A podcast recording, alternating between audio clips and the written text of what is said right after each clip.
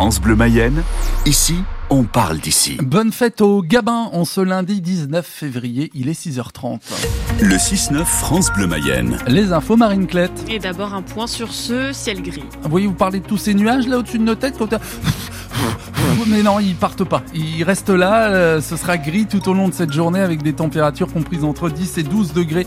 On aura 10 degrés en Brière-les-Vallées, 11 euh, à Mayenne, 12 à Laval et 12 à Cran dans le sud Mayenne.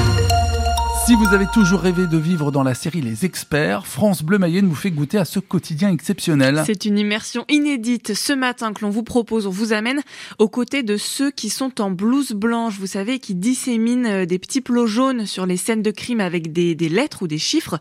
Ce sont des TIC, des techniciens de l'identification criminelle. Ils sont quatre en Mayenne. Ils sont basés à Laval. Alexandre Frémont, vous avez rencontré l'adjudant-chef Robe, le chef de la cellule à Laval. Ah, c'est notre salle de scellé. C'est euh, une petite pièce avec des étagères des deux côtés, à gauche et à droite. Quand on arrive sur une scène d'infraction, on va faire des prélèvements, donc biologie, des objets pour rechercher les empreintes digitales, les armes, les choses comme ça, pour essayer de comprendre ce qui s'est passé.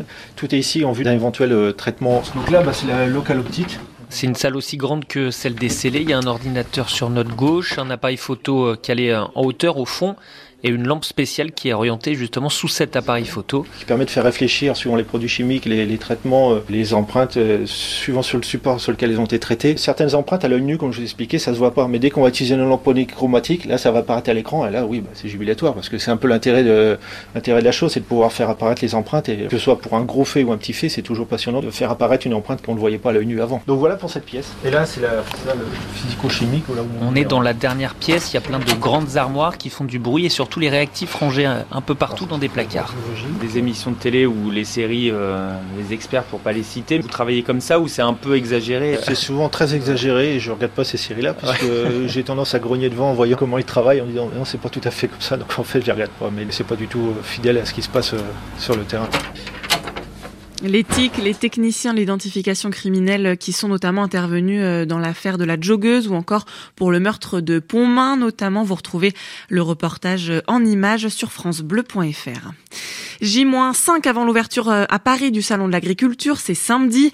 Ce matin, on s'intéresse à la race de moutons bleu du Maine. 12 animaux de la Mayenne seront présentés dans les allées euh, du Salon. Le reportage chez les éleveurs de Quelen-Singo est à retrouver là encore sur francebleu.fr. Une 60e édition qui s'annonce animée après les fortes mobilisations des syndicats agricoles. Parmi eux, les éleveurs laitiers. Les négociations entre le géant mondial Lactalis et puis les producteurs sont toujours dans l'impasse. Une médiation a même été mise en place fin janvier. Camille Marigot, les éleveurs dénoncent des prix insuffisants. Lactalis propose 420 euros les 1000 litres de lait pour le premier trimestre, soit 15 euros de plus que ce qui était sur la table au mois de janvier. Un véritable effort plaide la multinationale qui assure avoir déjà augmenté son prix de 30% entre 2022 et 2023, malgré la baisse des cours mondiaux. Insuffisant quand même, répond le président de l'UNEL, l'organisation de producteurs de Lactalis, Johan Serrault, son président. Ce qu'on avait proposé, c'est en fait de reconduire le prix moyen 2023 sur le premier trimestre. Donc ça faisait 400 euros.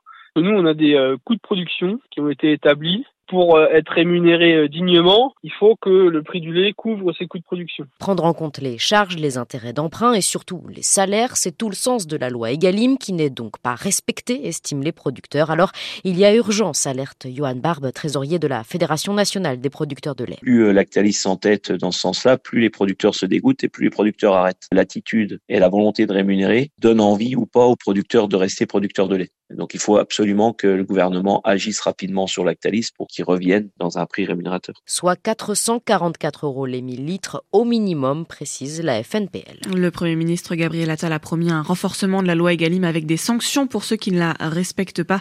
Chez nous, des agriculteurs ont retiré des produits étrangers des rayons vendredi dans certaines grandes surfaces du département.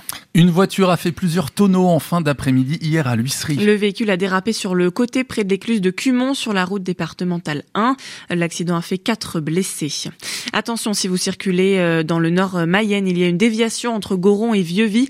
Les travaux sur la route départementale numéro 5 débutent aujourd'hui. Ils vont durer jusqu'à novembre. Une prévision de croissance à la baisse et des économies drastiques. Annonce hier soir du ministre de l'économie Bruno Le Maire sur TF1. 1% de croissance au lieu de 1,4%. Ça représente 10 milliards d'euros à économiser quelque part, mais pas sur le dos des Français. Aucune augmentation d'impôts. Nous avons constamment refusé depuis sept ans avec le président de la République d'augmenter les impôts. Nous avons même massivement baissé sur les ménages. Donc vous vous engagez ce soir à ne pas augmenter les impôts des Français en 2024 Je m'engage, comme je le fais depuis sept ans, à ne pas augmenter les impôts. Nous les avons baissés et nous ne dévierons pas de cette ligne. Les Français n'en peuvent plus des impôts. Nous n'augmenterons pas les impôts.